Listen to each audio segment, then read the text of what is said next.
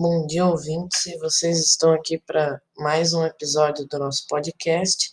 E nesse podcast a gente vai falar sobre a tragédia de Brumadinho que aconteceu há quase dois anos atrás. Essa tragédia aconteceu em janeiro de 2019.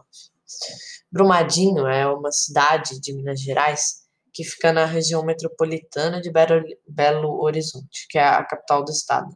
Não fica literalmente nela, mas fica nas redondezas, no distrito ali da capital.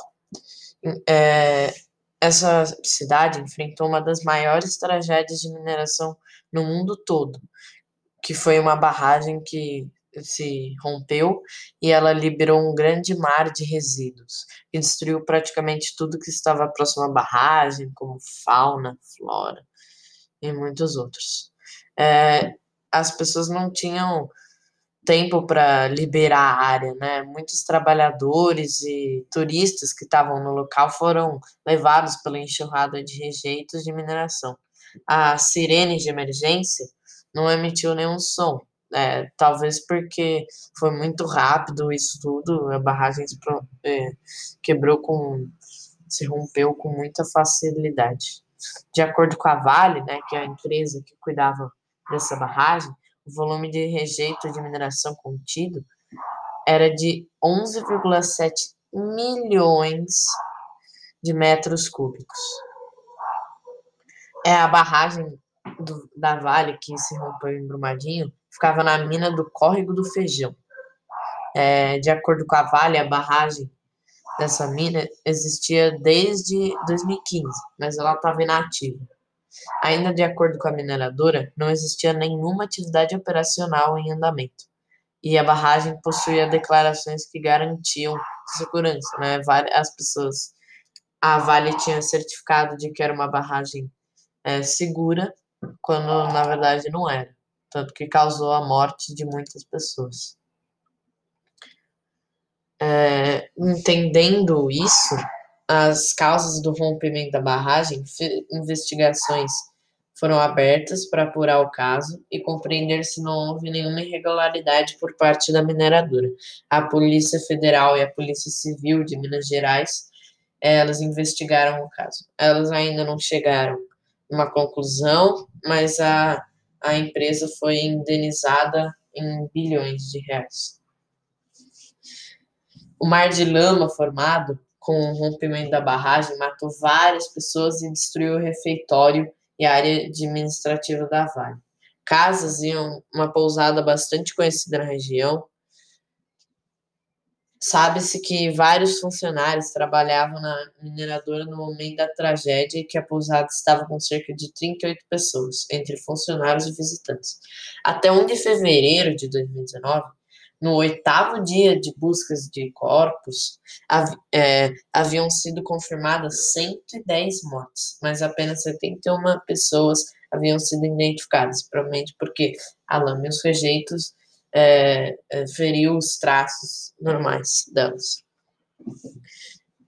As pessoas que foram identificadas eram uma médica da Vale, que foi a primeira identificada de todas, e os proprietários da pousada que foi soterrada pelos resíduos. O número de mortes confirmadas aumenta a cada dia, e até 1 de fevereiro, 238 pessoas continuavam desaparecidas.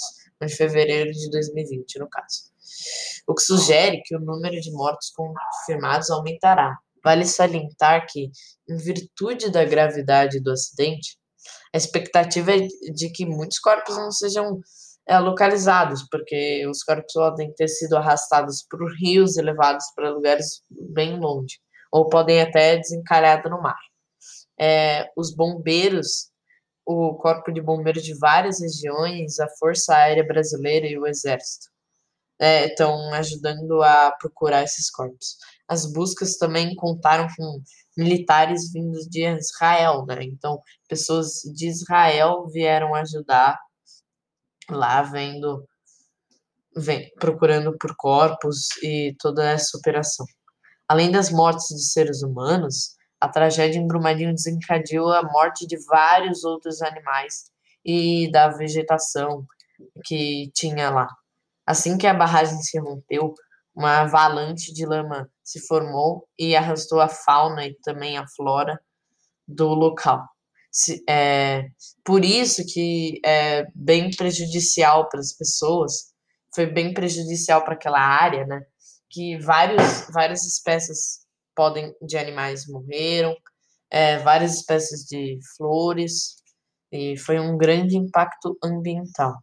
É, segundo os dados disponibilizados pelo, pelo IEF, que é o Instituto, Instituto Estadual de Florestas, os rejeitos ocuparam desde a barragem até o rio Paraupeba, que é um rio é, ali perto da região, mas que é um tanto longe, uma área de